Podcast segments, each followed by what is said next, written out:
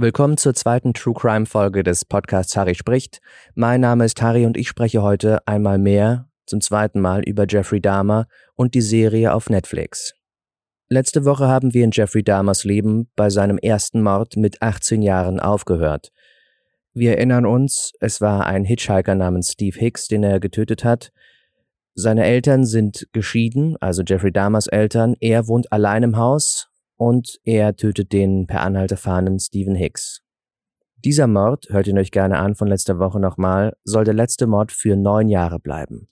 Sechs Wochen nach der Ermordung von Hicks kehren Damas Vater und seine neue Verlobte zu seinem Haus zurück, wo sie feststellen, dass Jeffrey allein im Haus lebt.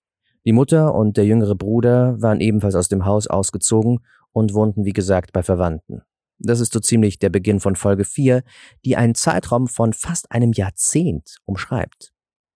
Auf Behuf seines Vaters schreibt er sich im August desselben Jahres an der Ohio State University ein, um Wirtschaft im Hauptfach zu studieren. In der Serie passiert das in einer Szene im Diner und diese Szene ist grandios. Dama versucht, seinem Vater wichtige Dinge zu sagen, Dinge über sich selbst, die Dama später in echten Interviews auch über sich selbst sagen wird. Dass er nicht reinpasst, dass er kein guter Junge ist, dass er seltsam ist und Dinge tun will, die furchtbar sind und auch furchtbare Dinge getan hat. Und dass er sich als Versager fühlt. Und sein Vater, statt seinem Sohn zuzuhören, lacht und ist unangenehm berührt und überspielt diese ganze Situation und was da aus seinem Sohn rauszublubbern beginnt. Wir erinnern uns, er hat ja eine Person gerade getötet und die Knochen zermahlen und zerstreut, und danach war die Welt nie wieder dieselbe. Doch er findet kein Gehör bei seinem alten Herrn, der panische Angst davor hat, sein Sohn könnte schwul sein. Stattdessen hat er, also der Vater, die brillante Idee, dass er sich ja doch noch an der Ohio State einschreiben kann, obwohl er für alle anderen Unis bereits zu spät dran ist, was das, ähm, was den Bewerbungstermin angeht. Die Fristen sind bereits verstrichen. Es ist eine herzzerreißende Szene, wie ich finde, jemanden zu sehen, der da so Furchtbares getan hat und auch daran leidet und daran, was er ist und wie er ist. Und jemand, der einen Vater braucht, der zuhört und dann am besten medizinische Hilfe und lebenslange Sicherungsverwahrung. Wir wissen nicht, ob die Szene damals so passiert ist, aber wie sie in der Serie ist, ist sie sehr berührend.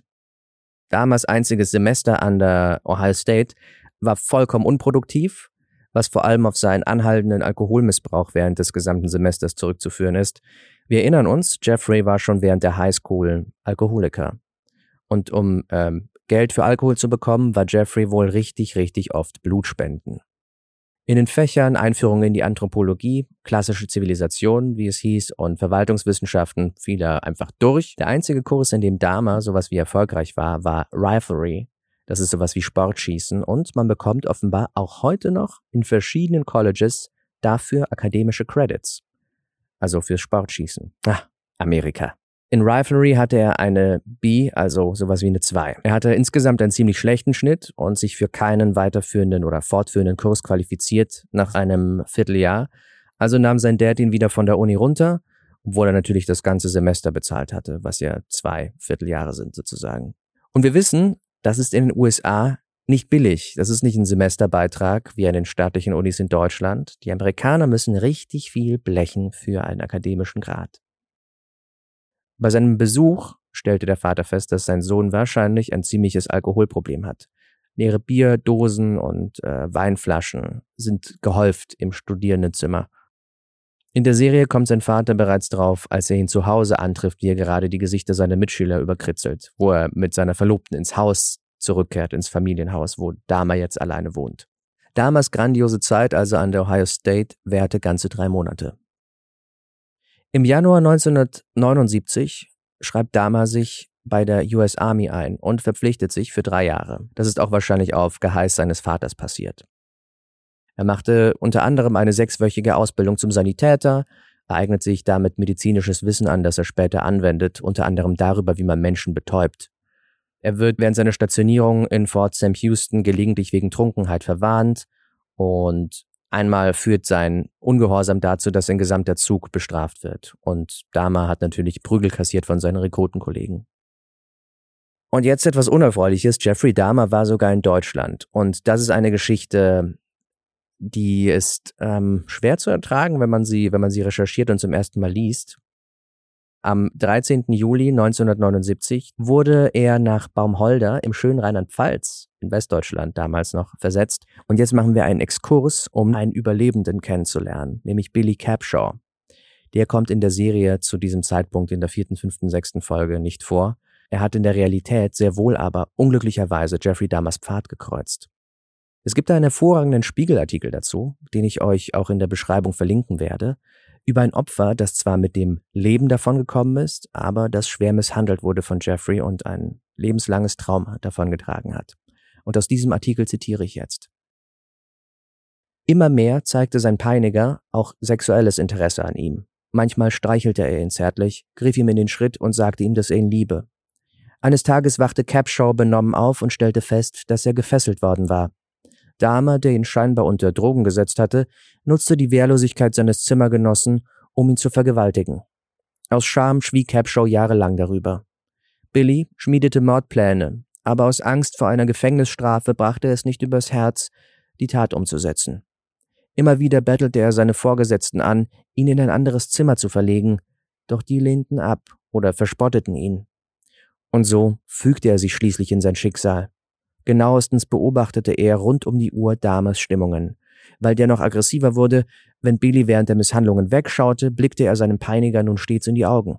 Und weil Dama nur noch härter zuschlug, wenn sein Opfer schrie und weinte, lernte er die Schläge still zu ertragen. Jeder Funken Hoffnung war aus dem jungen Mann gewichen. Doch dann kam eine unerwartete Wendung. Eines Tages, im August 1981, wurde Capshaw zu einem Feldeinsatz weggerufen. Als er zurückkam, erinnert er sich, war der erbärmliche Hurensohn weg. Ich hörte, sie hatten ihn mit Gewalt fortzerren müssen.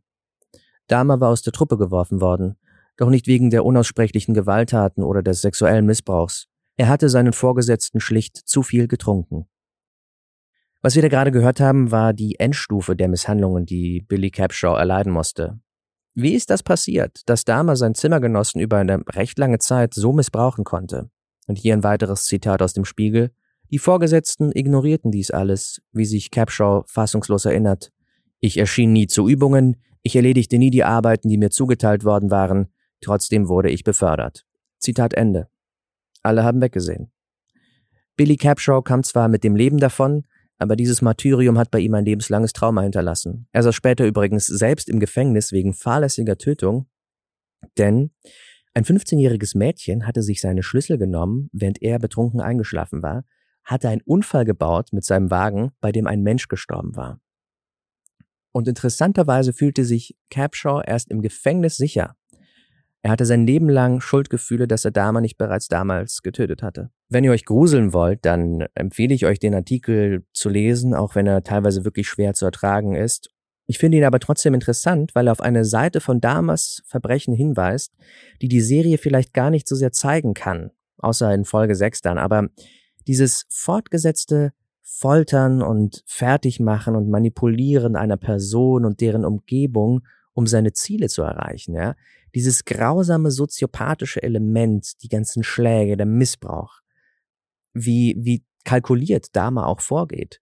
Und all das kann die Serie bei aller Lust zur Darstellung einfach nicht, natürlich nicht, in vollem Detail zeigen. Die Geschichte von Billy Capshaw zeigt sehr gut, was für ein Monster Jeffrey Dahmer wirklich war. Jeffrey wurde natürlich rausgeworfen aus der Armee, aber letztlich wegen seines Alkoholkonsums. Er wurde ehrenhaft entlassen.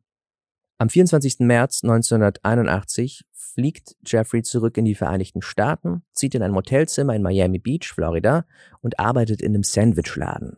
Versäuft seinen Lohn, kann sich das Motel bald nicht mehr leisten, übernachtet eine Zeit lang am Strand, bevor er sich schließlich überwinden kann und seinen Vater anruft und ihn um Geld bittet. Lionel Dahmer kauft ihm ein Flugticket, das ihn September 81 wieder nach Ohio bringt. Er wohnt erst bei seinem Vater und Stiefmutter, doch das geht nicht gut. Er saß zehn Tage im Gefängnis wegen öffentlicher Trunkenheit und weil er sich Polizisten widersetzt hatte. An diesem Punkt in seinem Leben steigt die Serie wieder ein. Jeffrey zieht zu seiner Oma, die Person in der Familie, die ihn wohl am meisten lieb hatte. Anfangs lebt auch hier Jeffrey erst harmonisch mit seiner Großmutter zusammen, bevor dann die Beziehung in die Brüche geht. Er begleitet sie zur Kirche, er übernimmt Hausarbeiten, er sucht aktiv nach Arbeit und hält sich an die meisten der Hausregeln, obwohl er weiterhin trinkt und raucht. In der Serie bewirbt er sich und arbeitet bei einem polnischen Metzger und da wird auf die äh, Zeit in Miami angespielt, dass er bereits in einem Laden gearbeitet hatte, der Fleisch verarbeitet.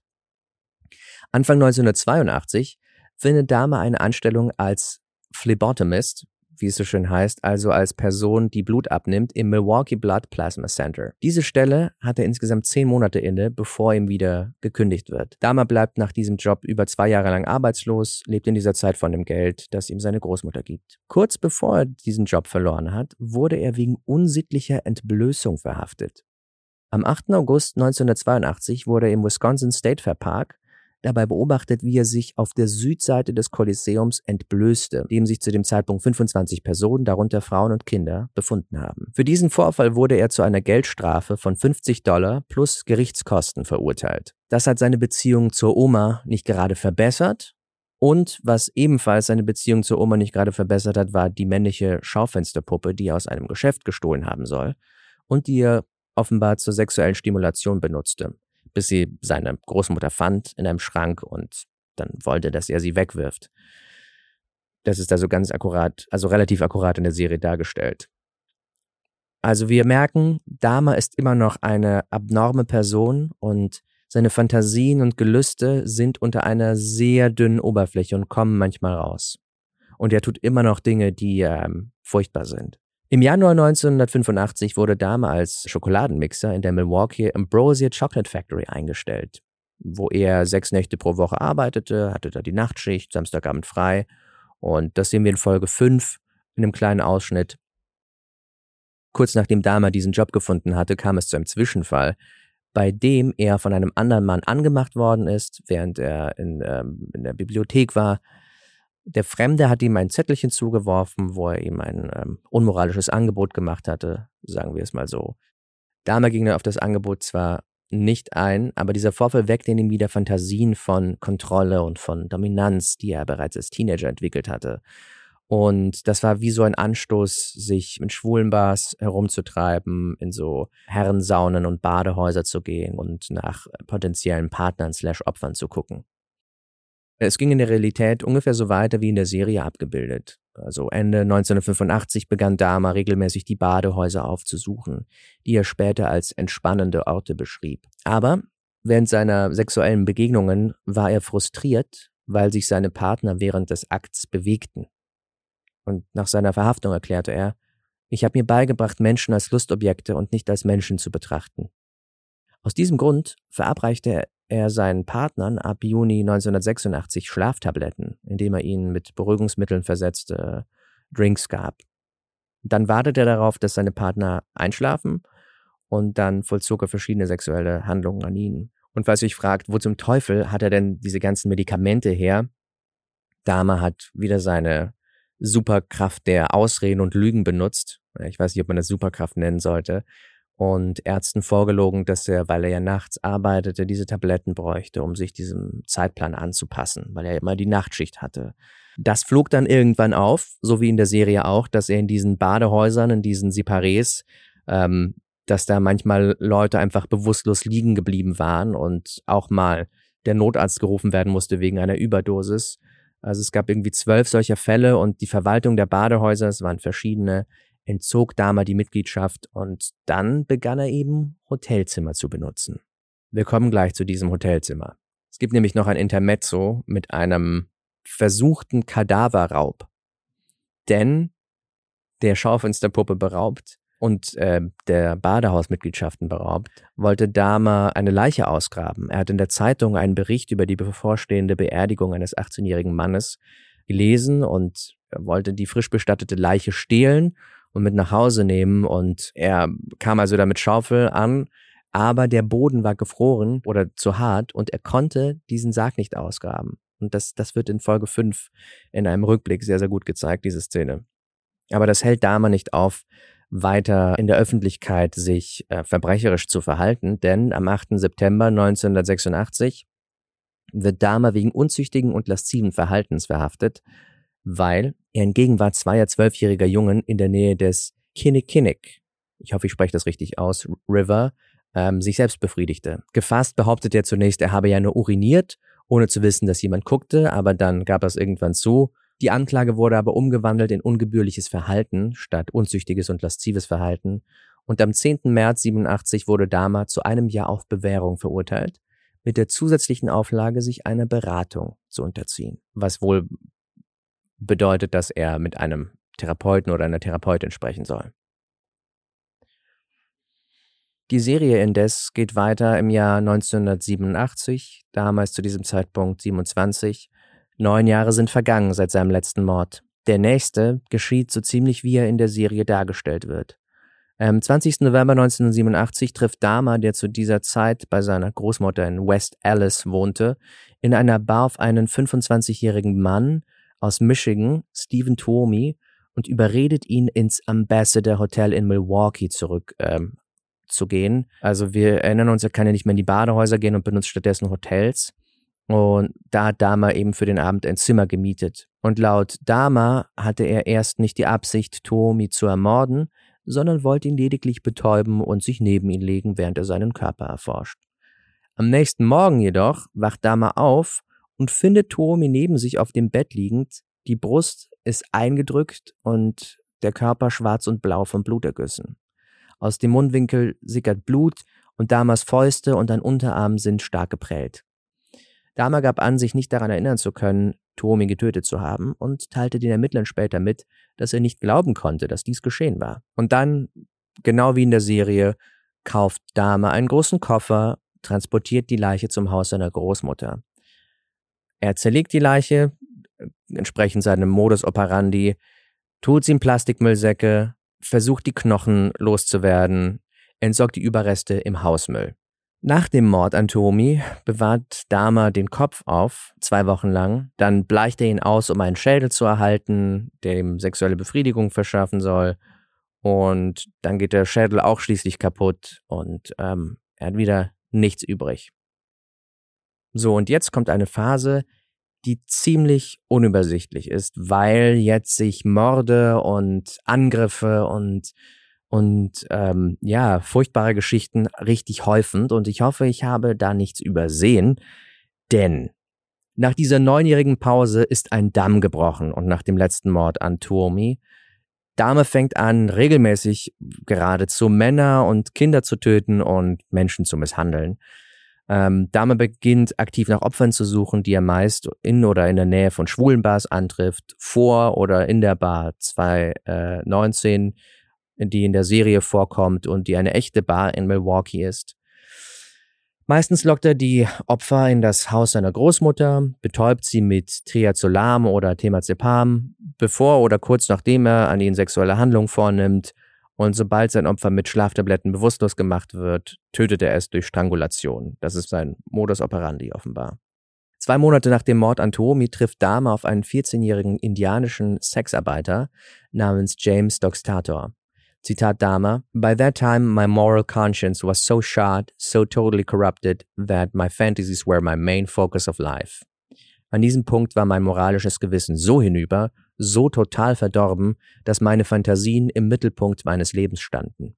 Januar 1988 lockte Dahmer den Jugendlichen also zu sich nach Hause, wo er ihm 50 Dollar für Nacktfotos anbot. Und in Dahmers Haus in West Alice kam es dann zu sexuellen Handlungen, also immer noch bei seiner Oma wohlgemerkt.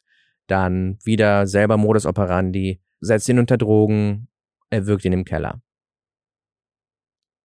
Dahmer lässt die Leiche eine Woche lang liegen, bevor sie auf die gleiche Weise zerstückelt wie die von Tomi, entsorgt ihn wieder über den Müll, konserviert wieder den Schädel, pulverisiert den Schädel später. Am 24. März 1988 trifft Dahmer einen 22-jährigen Mann namens Richard Guerrero vor einer Schwulenbar namens The Phoenix. Dahmer lockt Guerrero zum Haus seiner Großmutter. In diesem Fall ist der, sind der Anreiz 50 Dollar und einfach den Rest der Nacht mit ihm zu verbringen. Dann wieder selbe, derselbe Modus operandi. Schlaftabletten, äh, wirkt Guerrero und zerstückelt die Leiche, entsorgt sie wieder im Müll und behält den Schädel. Dama sagt auch in der Serie, dass, äh, warum er nicht aufgehört hat, weil es irgendwie viel zu leicht für ihn geworden ist. Ich meine, man fragt sich, wie kann das sein? Wie kann das sein, dass er all diese Personen mit über den Hausmüll entsorgen kann? Hat die Oma denn nichts gemerkt? Die war ja auch da, die hat ja in diesem Haus gelebt. Why? Wie, wie kann das passieren? Aber es geht weiter. Es, es wird noch, noch unglaublicher, denn eine Person überlebt sogar. Am 23. April lockt Dahmer einen weiteren jungen Mann zu sich ins Haus, beziehungsweise ins Haus seiner Großmutter. Es ist wahrscheinlich Ronald Flowers Jr., dessen Auto vor einer Bar nicht angesprungen ist. Das sieht man auch in der Serie und das ist in echt tatsächlich auch passiert. Nur in der Serie ist es so, dass die Großmutter jetzt natürlich langsam mitbekommt, dass Jeffrey junge Männer zu Hause hat. Äh, es fängt an, aus dem Keller zu stinken, wegen dieser ganzen Leichen, die er ständig entsorgt in, in, äh, in Säure und in Müllsäcken.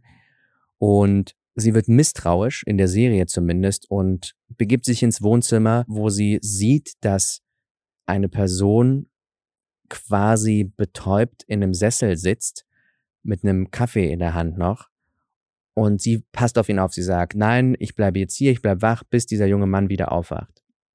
Das ist in der Serie. Sie rettet ihn direkt. Indirekt rettet sie ihn in der, in der Realität, denn er hört, dass seine Großmutter ruft, bist du das, Jeff? Und er weiß, dass sie weiß, dass er jemand mit nach Hause gebracht hat und nicht allein ist. Und dass das merkwürdig wäre, wenn er jetzt, wenn, wenn er diese Person tötet und die verschwindet und man nie wieder was hört und wer war das und so weiter und so fort. Also er traut sich, kurz gesagt, nicht, diesen jungen Mann umzubringen, sondern wartet, bis er bewusstlos ist und bringt ihn ins County General Hospital. Offenbar. In der Realität wacht Ronald Flowers Jr. dort nämlich am nächsten Tag auf mit Wunden am Körper und äh, auf links gedrehter Unterwäsche sein Geld ist geklaut, sein Armband fehlt und er geht zur Polizei. Dieser Mann geht zur Polizei und sagt, dieser Typ hat mich betäubt. Und die Polizei scheint nicht sehr darauf erpicht zu sein, ihn dingfest zu machen. Ob die Szene genauso in der Realität passiert ist wie in der Serie, wissen wir nicht, aber man könnte sich vorstellen, dass das plausibel ist, dass er zur Polizei gegangen ist und versucht hat, Jeffrey Dahmer anzuzeigen. In der Serie wird ein weiteres Gespräch erfunden, glaube ich, denn ich konnte es in den Unterlagen nirgendwo finden, dass das geschehen sein soll, dass dieser Polizist, mit dem Ronald Flowers Jr. auf der Wache spricht, zu Dahmer nach Hause kommt und ihn befragt dazu, was denn da passiert sei, wo Dahmer sich abermals rausredet. Und die Polizei geht diesen Hinweisen einer schwarzen Person, Ronald Flowers Jr. schwarz, nicht nach, der versucht, einen Verbrecher anzuzeigen. Außerdem, wahrscheinlich eine Erfindung der Serie, eine Szene, wo eben dieser Ronald, der auch in der Realität Jeffrey Dahmer überlebt hat, durch einen Zufall, dass die Oma das noch mitbekommen hat, eine Szene, wo er eine weitere Person aufhält, zu Dahmer ins Taxi zu steigen. Im September 1988 hat Oma Dahmer die Faxen dicke, er soll ausziehen, weil er zu viel trinkt, weil er nachts junge Männer in das Haus bringt, weil es anfängt zu stinken wie äh, nichts Gutes. An dieser Stelle muss ich sagen, wenn diese Oma den bestialischen Gerüchen nachgegangen wäre, Gott sei Dank hat sie wenigstens einer Person das Leben gerettet durch ihr Nachfragen, ob Jeffrey alleine ist.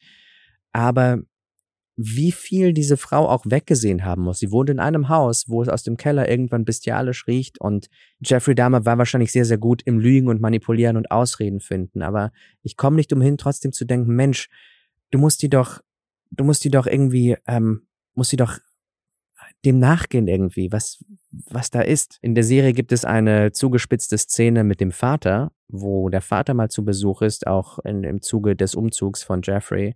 Und in den Keller geht und merkt, oh, das stinkt da und dann ähm, Jeffrey soll eine Tür aufmachen und dahinter sind eben diese Werkzeuge, die er angeblich benutzt, um Tiere auszustopfen und zu zerlegen und damit aber mit diesen Sägen eigentlich Menschen zerlegt. Und dann findet er so Stinktierglibber im Abfluss, in Anführungszeichen Stinktierglibber, ein angeblich fehlgeschlagenes Experiment von Jeffrey. Und diese teilweise erfundenen, teilweise angereicherten Szenen füllen sehr schön die Lücken, die in den offiziellen Aufzeichnungen sind und machen dieses Ganze plausibler. wie es passieren konnte, dass Jeffrey nicht erwischt worden ist. Und trotzdem frage ich mich, wie, wie, wie das, wie das sein kann. Dama zieht um in eine Einzimmerwohnung am 25. September und wird zwei Tage später verhaftet, weil er einen 13-jährigen Jungen, einen gewissen Somsek Sinta Somphone, unsittlich berührt. Er hat ihn unter dem Vorwand, Fotos von ihm zu machen, zu sich gelockt. Tragischerweise tötet Dama zu einem späteren Tatzeitpunkt Bruder von dieser Person. Aber dazu kommen wir später. Dama wird angezeigt wegen äh, dieser unsittlichen Berührung. Der Junge ist bei ihm, Dama fasst ihn an, versucht sich an ihm zu vergreifen und der Junge flieht. Damas Vater beauftragt einen Anwalt namens Gerald Boyle, der ihn verteidigen soll. Dama soll sich psychologischen Gutachten unterziehen. Die zeigen unter anderem an, dass Dama ein sehr impulsiver Mensch ist, dass er anderen gegenüber eher misstrauisch ist und sich darüber ärgert, dass er im Leben so einen Mangel an Erfolg hat. Das Ende vom Lied ist, dass Dama verurteilt wird wegen sexuellen Übergriffs zweiten Grades und der Verführung von Minderjährigen zu einem Jahr Haft in einer Besserungsanstalt mit anschließender fünfjähriger Bewährung. Und der Richter bewilligt ihm für die Dauer der Haft täglichen Freigang, damit er weiterhin seinem Job in der Schokoladenfabrik nachgehen kann. Die Zeit bis zu seinem Haftantritt verbringt Dahmer weiterhin auf freiem Fuß, kehrt wieder zu seiner Großmutter zurück von seinem Apartment, die ihn trotz der Verurteilung bei sich aufnimmt. Dahmer ist weiterhin quasi auf halb freiem Fuß. Am Abend des 25. März lernt er in, in einer Bar La Cage den 24-jährigen halb Afroamerikaner Anthony Sears kennen. Und nach Mitternacht fahren sie nach West Ellis, wieder ins Haus seiner Oma, wo sie bei ihm im Schlafzimmer miteinander schlafen. Und dann handelt Jeffrey Dahmer wieder nach seinem Modus operandi, mischt Sears ein Getränk mit mehreren Schlaftabletten, erwürgt ihn, vergeht sich an der Leiche, zerlegt sie in der Badewanne seiner Großmutter. Er hebt Kopf und Genitalien auf, bewahrt sie in einem kleinen Koffer, den er im Spind in der Schokoladenfabrik verstaut. Anthony Sears war ein aufstrebendes Model und wurde Jeffrey Dahmers fünftes Opfer, das nicht überlebt hat. Und die ganze sechste Folge ist ihm gewidmet, was ich wunderschön finde, insofern als dass es seinem Leben gewidmet ist, wie er als Baby taubstumm geworden ist, was für Träume und Hoffnungen er hatte und wie er eigentlich nur jemanden finden wollte, mit dem er ausgehen kann und den er sein nennen kann und wie er am Tisch mit seiner Familie gesessen und gespeist hat und Anthony Sears als Mensch darzustellen, als jungen Mann, als Sohn einer Familie, als, ja, als Person. In der Realität war ihre Freundschaft offenbar nicht so ausgeprägt wie in der Serie. Dieser Mord, dieser fünfte Mord passiert also zwei Monate bevor Dahmer seine Haftstrafe im offenen Vollzug antritt.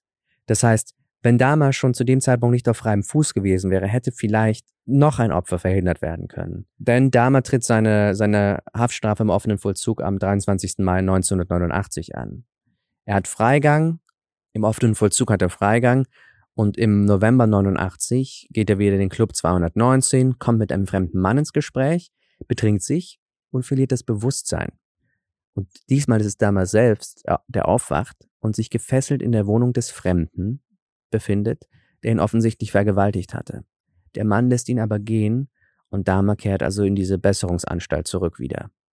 Zwei Monate vor seiner geplanten Entlassung aus dieser Besserungsanstalt wird Dahmer auf Bewährung entlassen, das heißt seine fünfjährige Bewährungszeit geht los und er zieht wieder vorübergehend in das Haus seiner Großmutter und führt im nächsten Jahr 1990 die Mordserie fort.